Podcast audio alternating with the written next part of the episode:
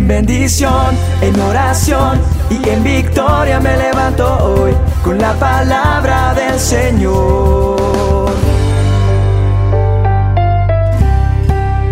Con William Arana. ¿Se ha puesto a pensar lo difícil que es matar una cucaracha? Es más, creo que el solo hecho de hablarte de cucarachas te asusta, te da asco, te da fastidio. Pero tengo que hablar de la cucaracha porque quiero que miremos algo. Matar una cucaracha es complicado.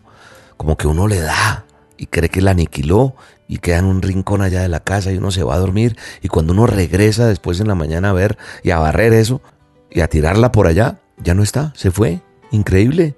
¿Qué se hizo ese animalito? Por allá anda arrastrándose, negándose a morir.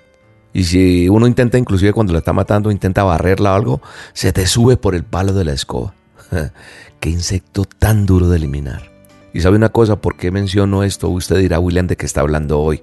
Es que me puse a pensar y creo que así de duro de matar, como es lo, lo de la cucaracha, o como el título de la película, Duro de Matar, tercera o quinta parte, yo no sé en cuántas van, es duro de matar o crucificar nuestro ego, el yo de un ser humano. Hay personas a las cuales, según me relata la palabra de Dios, el manual de instrucciones, cuando alguien estaba endemoniado, un espíritu inmundo, dice la Biblia, eh, oraba en el nombre de Jesucristo, se oraba y quedaba liberado. Y el espíritu malo se iba. Así aparece en la palabra. Y no vuelve más, a no ser que se le vuelva a invitar a través de nuevas prácticas. O sea, donde uno vuelva a caer en pecado, uno puede volver a quedar mal. Pero la pregunta es, ¿uno puede exorcizar el yo? No, es imposible. El yo, la vieja naturaleza de un cristiano, la naturaleza adánica nuestra, el instinto pecaminoso de hacer lo malo siempre va a estar ahí. Va a convivir con cada uno de nosotros, las 24 horas del día, todos los días. Por eso, cuando yo miro la palabra de Dios, el apóstol Pablo vivió esa realidad de querer hacer lo bueno y dejar de hacer lo malo, pero ese buen deseo se quedaba solo en eso, en un buen deseo porque en la cotidianidad de su vida se hallaba siempre haciendo lo malo, lo que no quería, lo que no pudiendo hacer lo bueno, pero que sí quería hacerlo, no podía. La conclusión a la que llega en su relato ahí en Romanos 7 es que dentro de él hay una fuerza superior que lo lleva cautivo a hacer lo que no quiere y que por lo tanto él es un miserable, así se describe. Y entonces su pregunta es, ¿quién podrá librarme de este cuerpo pecaminoso que es duro de matar? que le encanta hacer lo malo y que me está aniquilando? La respuesta la encontró él en Jesucristo. Y es el motivo por el cual él entiende que él en su yo debe morir con Cristo para así ser resucitado con Cristo y poder vivir una vida controlada por el Espíritu Santo. Entonces, ¿qué es imprescindible? Morir al yo.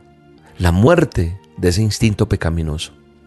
Porque si no se muere con Cristo, no se podrá resucitar con Cristo. Dios no va a resucitar a un vivo, no. Él solo resucita muertos. Y como en el ejemplo de la cucaracha, ese yo no es destruido definitivamente, sino que en cualquier momento se puede levantar. Sí, uno cree que ya lo mató, pero está ahí. Cree uno que ya acabó con esa cucaracha, pero en cualquier momento se estira y arranca y ya no está ahí. Hacer nuevas diabluras. Así es el yo. Es por eso que se dice que cada creyente, cada cristiano lleva un muerto a cuestas. El yo es eso y que ese muerto intenta levantarse a cada momento. Y eso es lo que yo veo en la palabra de Dios cuando leo Romanos 6.6. Mire lo que dice Romanos 6.6 en las escrituras, en el manual de instrucciones. Sabiendo esto, que nuestro viejo hombre fue crucificado juntamente con él, para que el cuerpo del pecado sea destruido a fin de que no sirvamos más al pecado. Ese viejo hombre tiene que ser crucificado, ese yo, con él, con Cristo, para que sea desactivado, como dice una versión, a fin de que no sirvamos más al pecado. Desactivarlo, ojo, me encanta ver esa versión que dice desactivado. Ese yo pecaminoso no ha sido totalmente destruido en ninguno de nosotros ni en mí, sino que quedó sin poder, quedó desactivado por la sangre de Cristo. De manera que yo tengo que cuidarme de que no se levante y que vuelva a hacer desastres. Así que hay que amarrar el perro. Sí, hay que tenerlo amarradito, controladito, porque si no, si le doy rienda suelta, entonces de lo que lo alimente, ese yo va a levantarse. La lujuria, el pecado, la fornicación, la mentira, el robo, no sé, las malas palabras. Tenemos que morir a ese yo, a ese yo que, que, es el que hay que desactivar, que lo desactivamos juntamente con Cristo. Morimos a Él en el nombre de Jesús. Y mi anhelo y mi deseo es que tú desactives, pero que tú todos los días trabajes metiéndote con Dios, hablando con Él, orando, para que quede completamente desactivado y no se alimente nunca más y no se levante a hacer de las suyas en tu vida. En el nombre de Jesús oro por ti y pido en el nombre poderoso de Jesús que eso que es duro de matar en ti muera en el nombre de Jesús ahora mismo.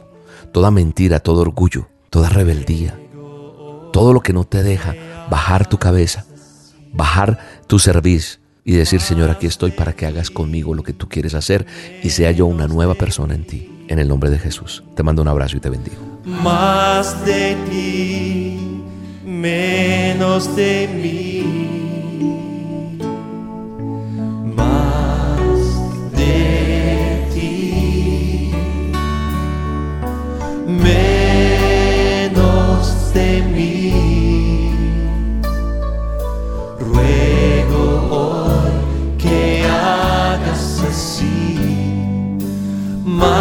De ti, menos de mí. Como la semilla que para brotar tiene que morir. Todo plan en mi corazón lo rindo hoy por servirte a ti.